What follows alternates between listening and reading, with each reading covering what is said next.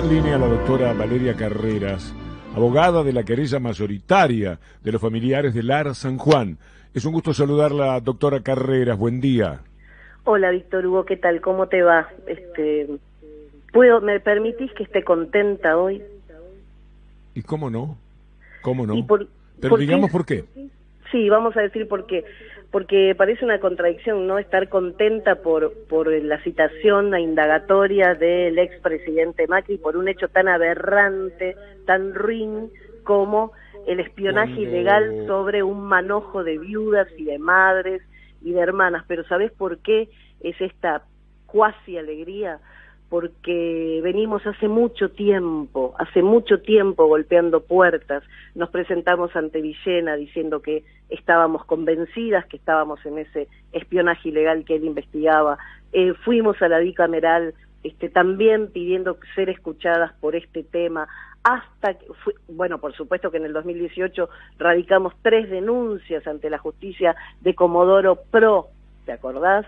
Este, diciendo que teníamos pinchados los celulares, que estaban siendo seguidas y no nos escucharon. Sin embargo, por el azar se encontraron estos cuatro discos rígidos donde estaban fotografiadas eh, las viudas y las hermanas y las madres de los tripulantes de Lara San Juan. Estaba reportado qué decían y qué iban a pedirle al presidente.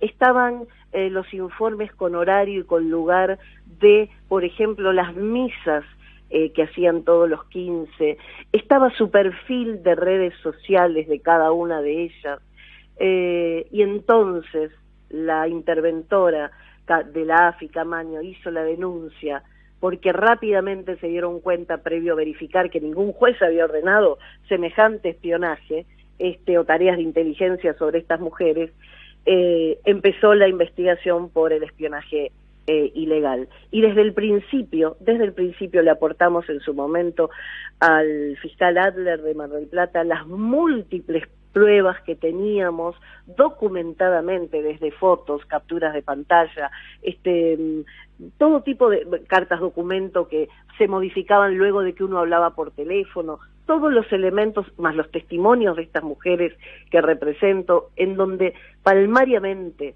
era evidente que, nos, que estaban haciendo una tarea de espionaje ilegal.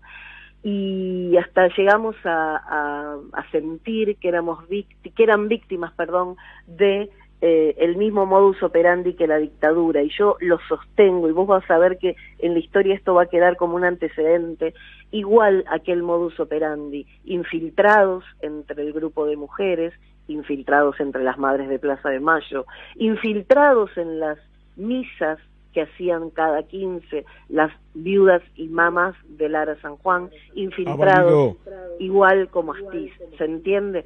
La misma crueldad con un beneficiario, Macri. Y te digo por qué, Víctor, Víctor Hugo, porque en los reportes que estaban en los discos rígidos decía, objetivo, eh, impedir una molestia, mancha, algo que perjudique al ingeniero Mauricio Macri, presidente de la Nación. Con ese título, con ese objetivo, nadie te puede decir que esto eran cuentapropistas que tenían ganas de ver qué pasaba por las dudas. Valeria, eh, sé que esta noche va a estar con Daniela Ballester a la hora 20 en C5N. Eh, en debate abierto y, seguramente va a ser en la programación de C5N uno de los momentos fundamentales como para nosotros ahora escucharla, al cabo de ah. tanta lucha, de, de todo lo que ha dado por esta causa. En el fondo, uno se entibia el alma, no puede decir se alegra por lo que significa para las víctimas de toda esta operación mafiosa que se llevó a cabo. La veo esta noche, seguramente nos cruzamos en el canal, le mando un gran abrazo. Un beso y no olvido todo el apoyo que tuve mientras éramos nadie.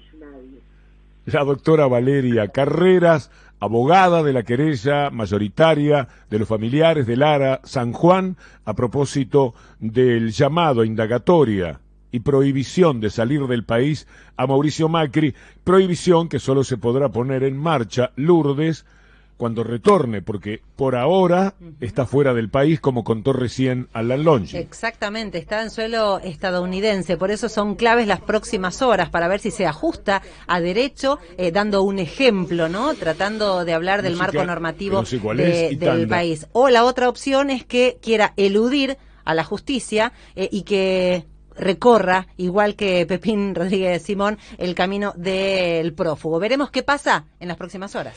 Antes de empezar, quiero homenajear a los 44 tripulantes del submarino.